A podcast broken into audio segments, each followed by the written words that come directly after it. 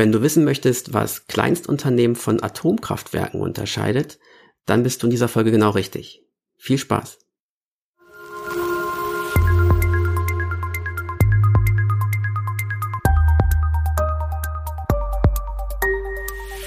ISMS Explain Informationssicherheit einfach erklärt. Herzlich willkommen bei ISMS Explain Informationssicherheit einfach erklärt. Heute sprechen Hans und ich über die ISO 27001 und dort über das Kapitel 10.2 fortlaufende Verbesserung. Der Text der Norm ist ziemlich einfach erklärt. Es ist ein Satz und der lautet, die Organisation muss die Eignung, die Angemessenheit und die Wirksamkeit ihres Informationssicherheitsmanagementsystems fortlaufend verbessern. Wir haben den Satz in unserer äh, gewohnten Manier äh, mal zerlegt in seine Kernbestandteile und würden jetzt ganz gerne darauf eingehen. Die drei Dinge, die als erstes äh, ins Auge springen, ist, dass man das ISMS nicht ähm, irgendwie verbessern soll, sondern man soll vor allem auf die drei Aspekte Eignung, Angemessenheit und Wirksamkeit eingehen. Und beim ersten Punkt, Eignung, ähm, da haben wir uns überlegt, was ist das eigentlich, die Eignung, Hans? Ja, ähm, die Begriffe so zu trennen ist gar nicht so einfach, haben wir bei der Vorbereitung festgestellt. Mhm. Wir haben jetzt die Eignung, ein anderes Wort wäre vielleicht Fähigkeit, so definiert, dass wir gesagt haben, ähm, das ist, das ISMS muss in der Lage sein, die gesteckten Ziele zu erreichen. Also ich habe halt hier in meiner Leitlinie Ziele definiert und das ISMS muss in der Lage sein, diese zu erreichen. Und wenn es das tut, dann ist es geeignet. Genau. Und das basiert ein bisschen äh, auf der Annahme, dass man glaubt, ähm, dass die entsprechende Maßnahme geeignet sei oder die Fähigkeit mitbringt. Mhm. Ja, also ein bisschen geht es in die Richtung, äh, wenn ich von vornherein weiß, etwas ist nicht geeignet, kann ich es gleich verwerfen. Ja. Genau. Du hattest da eben den schönen Satz gesagt, es ist dann geeignet, wenn es funktioniert und wenig Abweichungen gibt. Das finde ich erklärt's, erklärt's eigentlich ganz gut. Genau, das ist dann ein Indiz, ne? Das Messen im Nachgang hm. zu schauen. Ähm, äh, das ist ein Indikator dafür, der zeigt, dass es funktioniert und geeignet ist. Mhm. Magst du mal auf ein genau. Beispiel eingehen vielleicht? Ja, ähm, ich könnte zum Beispiel eine Risikoabschätzung machen und ähm, vielleicht komme ich bei der Risikoabschätzung äh, zu dem Ergebnis, dass es ausreicht, einmal im Monat ein Backup zu machen. Ähm, Im laufenden Betrieb stelle ich dann aber vielleicht fest, dass das am Ende dann doch nicht gereicht hat. Nämlich? Wie, wie erkennt man das? Wie ich das erkenne, ähm, ich hatte vielleicht einen Festplattencrash oder sowas und ähm, ja, das letzte Backup ist dann vielleicht 28 Tage mhm. her und ähm, ich brauche die Daten von gestern und ja, keine Chance, die wiederherzustellen. Also war das dann wohl nicht geeignet, dieser, dieser Prozess. Genau. Und äh, zum einen die Maßnahme mit dem Backup war nicht ausreichend, aber auch der Risikoanalyseprozess äh, scheint dann hier an der Stelle nicht gut zu funktionieren, weil ich das Risiko einfach nicht richtig bewertet habe. Genau, richtig. Ja. Da müsste man dann quasi darauf abzielen zu sagen, naja, was sind denn meine genauen Ziele, wie wir eingangs gesagt haben, ne? Was will ich denn eigentlich? Und wenn ich mhm. da eben sage, okay, ich will nicht einfach nur einmal im Monat Backup machen, um es zu haben, sondern mein Ziel ist es, ähm, Daten der letzten 48 Stunden wiederherstellen zu können oder auf maximal 48 Stunden alte Daten zurückgreifen zu können, dann mhm. ist mein Ziel eben auch ein anderes und dann muss ich äh, oh. die äh, Maßnahmen entsprechend anders auswählen. Dann reicht einmal im Monat nicht. Genau, der zweite, zweite Begriff war die Angemessenheit, die in der Norm ähm, beachtet werden mhm. soll bei der ähm, Verbesserung. Wie würdest du das definieren? Ich war ganz schnell bei Nutzen-Kosten, ne? Irgendwie. Mhm. Ist das stimmt, aber dieser monetäre, der monetäre Aspekt ist nicht der einzige, ne? Genau. Also genau. Äh, wir haben im Prinzip dann überlegt und gesagt, okay, wenn die Vorteile die Nachteile überwiegen mhm. ähm, und Nachteile können in der Regel auch Kosten sein, aber auch andere Dinge. Genau. Ähm, und bei mir gedanklich schwebt bei dem Wort Angemessenheit auch immer das Wort Verhältnismäßigkeit eben mit. Mhm. Richtig, ja. Da kommen wir zu einem Beispiel, was du ganz treffend gefunden hast. Genau, es könnte sein, dass ich in meinem ISMS ein Sicherheitskonzept habe für die physische Sicherheit. Äh, das ist vielleicht eine DIN A4-Seite lang. Das mag in Ordnung sein für so ein Kleinstunternehmen, vielleicht der Freiberufler, der im Homeoffice arbeitet. Da mag so eine, so eine Richtlinie für physische Sicherheit von einer DIN A4-Seite in Ordnung mhm. sein.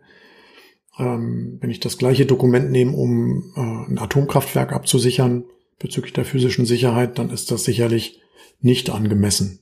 Genau. Also kann man halt vom Umfang her schon erkennen, das kann nicht genug sein. Selbst wenn ich klein schreibe. genau. ja, richtig. Ähm, das dritte Wort, ähm, was wir eben ähm, fortlaufend verbessern müssten, ähm, oder der, der dritte Aspekt, ist die Wirksamkeit. Und da haben wir auch genau. zuerst gedacht, hm, Eignung und Wirksamkeit sind doch irgendwie ziemlich ähnlich, denn wann ist etwas wirksam? Naja, wenn ich eben die gesetzten Ziele erfülle oder erreiche. Hm. Ähm, und wir haben uns schon ein bisschen schwer getan, das zu auseinander zu dividieren, was ist denn wirklich der Unterschied zwischen Eignung und Wirksamkeit? Und ein Punkt, was wir eingangs schon mal erwähnt hatten, war eben dieser zeitliche Ablauf. Richtig. Also die Eignung, also wenn ich mir eine Maßnahme ausdenke, dann denke ich mir die so aus oder dann definiere ich sie so, dass ich meine, dass es geeignet ist. Ob sie wirklich funktioniert, merke ich erst, wenn ich sie angewendet habe. Dann kann ich halt die Wirksam Wirksamkeitsprüfung machen. Also es gibt schon eine zeitliche Differenz zwischen Eignung und äh, Wirksamkeit. Genau. Und vor allem auch der Aspekt der Wirksamkeitsprüfung. Ne? Also mhm. ähm, ich kann eine, eine mir scheinbar geeignete Maßnahme planen und umsetzen. Ob sie dann wirklich ihre Wirkung zeigt, zeigt die Wirksamkeitsprüfung, indem geschaut wird, habe ich wirklich keine Viren mehr, die auftauchen oder habe ich keine, ähm, ähm, werden meine Backup-Anfragen, die auf Daten nicht älter als 48 Stunden sich beziehen, auch komplett beantwortet und umgesetzt. Da kann man dann sehen, ob die Maßnahme auch wirksam ist. Mhm. Genau. Und äh, Jetzt sind wir immer noch bei dem Punkt, jetzt haben wir erstmal drei Wörter erklärt. Also die Organisation muss die Eignung, Angemessenheit und Wirksamkeit ihres ISMS und jetzt fortlaufend verbessern. Also nicht nur grundsätzlich, ähm, dass das ISMS geeignet sein soll, sondern zudem diese drei Aspekte auch noch fortlaufend weiterentwickeln äh, und verbessern. Richtig dann muss ich mir halt erstmal überlegen, wie kann ich jetzt so ein Verbesserungspotenzial überhaupt erkennen. Mhm. Hm. Das könnte ich zum Beispiel dadurch tun, dass ich in Audits Abweichungen mir anschaue, also Haupt- und Nebenabweichungen oder auch Empfehlungen des Auditors, die ich mir anschaue. Das sind natürlich äh, auf jeden Fall Aspekte in Richtung Verbesserung. Mhm. Oder ich kann Self-Assessments machen.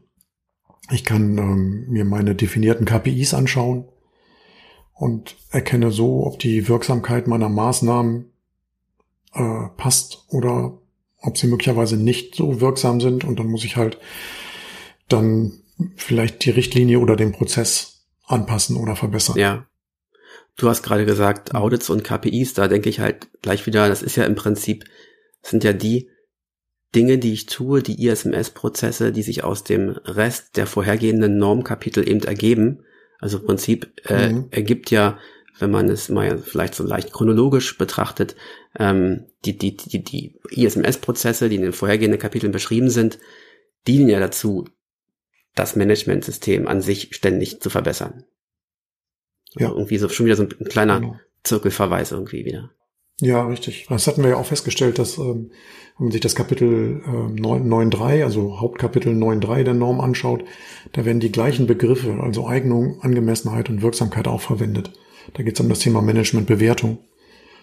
Und äh, auch hier wird die fortlaufende Verbesserung gefordert. Da muss nämlich die Managementbewertung oder der Management Review, wie das Dokument ja meist heißt, in den Unternehmen, muss auf jeden Fall auf das Thema fortlaufende Verbesserung eingehen. Genau.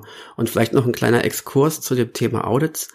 Ähm, was ich immer ganz gerne erkläre, ist, ähm, ich stelle mir das immer, das ist im Podcast natürlich immer schwierig, ohne Grafiken irgendwie darzustellen, aber ich glaube, mhm. man, ich hoffe, dass man mir gedanklich folgen kann, wenn man sich vielleicht drei Ebenen vorstellt.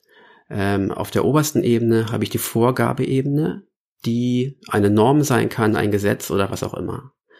Ähm, in der mittleren Ebene habe ich dann eben die konkrete Umsetzung im Unternehmen, die sich typischerweise über Richtlinien, Policies, äh, Arbeitsanweisungen oder was auch immer dann manifestieren und eben zeigen, so will das Unternehmen die in der Ebene oben drüber geforderten Anforderungen erfüllen. Und dann habe ich eben in der unteren dritten Ebene den Punkt, ähm, ja, des äh, tatsächlichen Betriebs, die Dinge so, wie sie gelebt werden im Unternehmen. Und typischerweise geht man im Audit ja so vor, dass man zum einen äh, im Unternehmen schaut, wie die Prozesse funktionieren, wie sie ablaufen und ähm, prüfe zwei Dinge ab. Ist die direkte Ebene oben drüber, die Policies, sind die eben, ähm, also handle ich so, wie meine Policy es möchte und dann dann noch dazu ist das alles auch im Einklang mit den Normanforderungen. Ne? So mhm. habe ich diese drei Ebenen. Und ähm, was ich leider oft feststelle, ist, dass in, in gerade in internen Audits, dass da, ich habe mal ein Nickchen für meinen Geschmack, immer zu viel auf die ähm, auf die oberste Ebene der Normkonformität gelegt wird. Man schaut also einfach nur, äh, passt meine Policy zur Normanforderung, ja oder nein? Und dann wird ein Haken gemacht und dann bin ich durch und geht's zum nächsten Thema. Und meines Erachtens nach mhm. liegt genau hier der Vorteil äh, der internen Audits. Das ist nämlich ein sehr nützliches Instrument, um wirklich zu gucken, ob ich diese Unterschiede zwischen mittlerer Ebene, interne Regeln und der tatsächlichen Umsetzung, ob die wirklich stimmt. Und da habe ich eben in den internen Audits gerade die Zeit, ähm, reinzuschauen und zu gucken, handle ich so, wie ich meine eigene Policy eigentlich oder wie meine Richtlinien es vorgeben oder meine Prozessbeschreibung es vorgibt. Und da kann ich dann quasi auch ganz gut feststellen, äh, ob das, was ich geschrieben habe, der Realität entspricht oder vollkommen äh, abgefahren ist. Und da ist in meinen Augen eben auch das beste Potenzial, um Verbesserungsmaßnahmen oder Unregelmäßigkeiten zu entdecken, die man dann peu à peu ähm, ja behandeln kann. Mhm. Genau. Haben wir vielleicht noch ein paar praktische Beispiele? Wie machen wir es in unserem eigenen ISMS, die fortlaufende Verbesserung? Genau. Ich, ich glaube, was mir gerade ad hoc einfällt, ist ein Punkt, es sind diese Abfragen ähm, über welches Tool auch immer es sein mag, aber einfach äh, Entscheidungsträger oder ähm, Mitarbeiter in verantwortlichen, in prozessverantwortlichen Positionen einfach über einen Fragebogen abzufragen. Ähm, Mensch, kennst du eigentlich die und die Regel, beziehungsweise weißt du eigentlich, dass dies und das ähm, deine Aufgabe ist oder dass in deinen Prozessen äh, dieses und jenes erforderlich ist. Ähm, und dann geht man vielleicht in ein, zwei Punkte ins Detail, hast du für deinen Auftrag eine NDA abgefragt äh, und so weiter zum Beispiel. Mhm. Ne?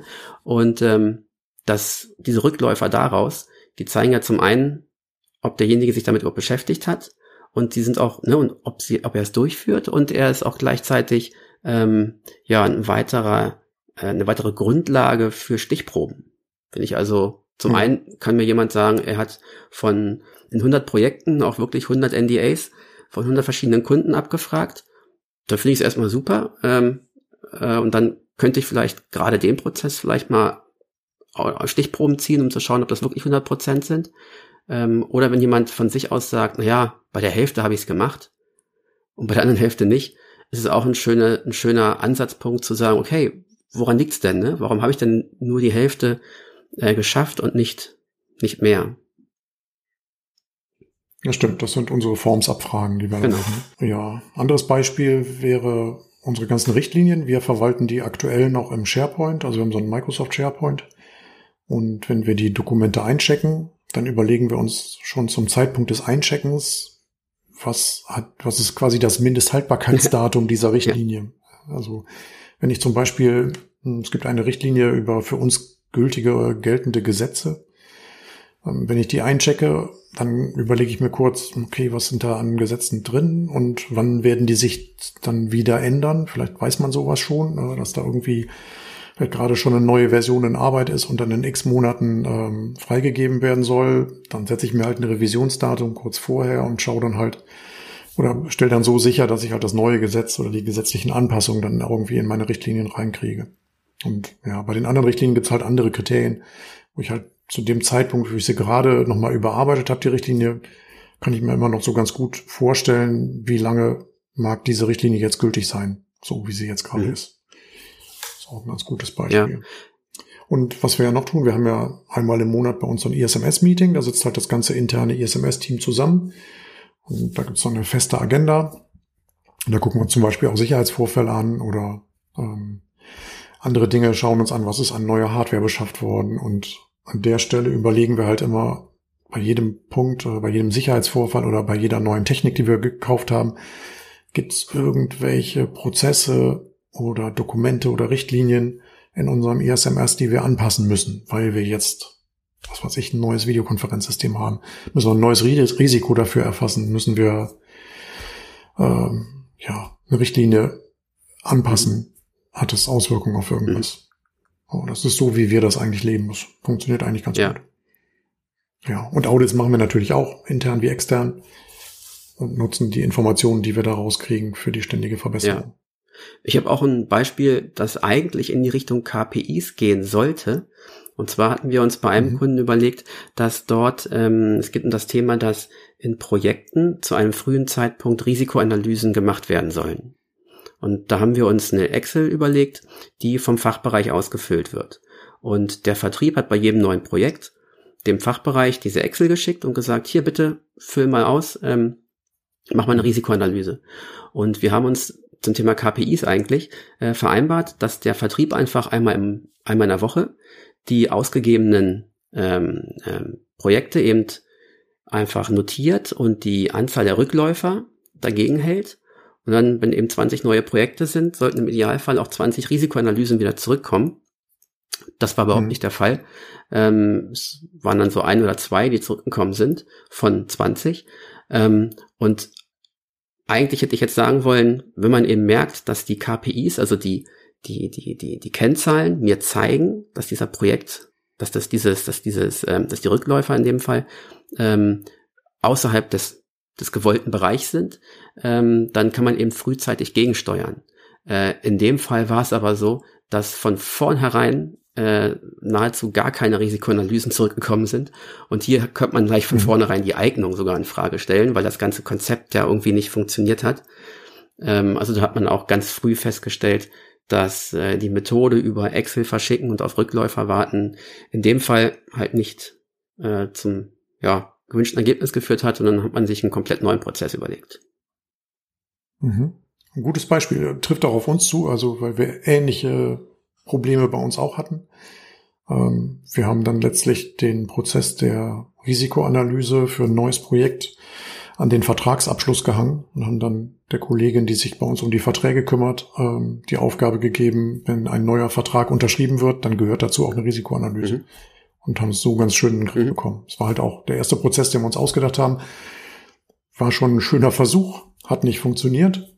Und in der fortlaufenden Verbesserung haben wir dann halt nachgesteuert und stellen jetzt fest, okay, ist schon viel besser geworden.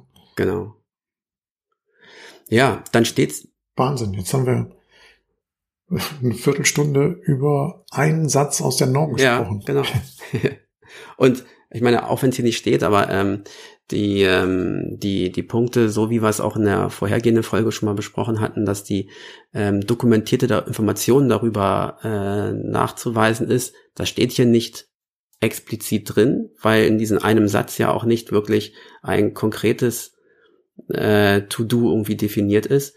Aber es macht natürlich hochgradig Sinn, das Ganze in seinen Maßnahmenmanagement-Prozess mit aufzunehmen, dass man auch irgendwie zeigen kann, äh, ja, wir haben Audit-Prozess, ja, wir haben KPIs ähm, und in den jeweiligen Unter- ähm, oder in den jeweiligen Kapiteln wird ja auf dokumentierte Informationen verwiesen, darum steht das jetzt hier nicht explizit drin. Genau. Also wir hatten ja eben schon den Bezug zu Kapitel 9.3 der ja. Norm äh, genannt, wo die gleichen Begriffe verwendet werden. An der Stelle steht es auf jeden Fall, dass es als dokumentierte Information da sein muss. Und unter 9.3f ähm, steht der Punkt mögliche, Möglichkeiten zur fortlaufenden Verbesserung. Also ähm, für mich eigentlich der klare Hinweis, äh, das gehört in den Management Review und das muss da schriftlich dokumentiert und festgehalten sein. Ja.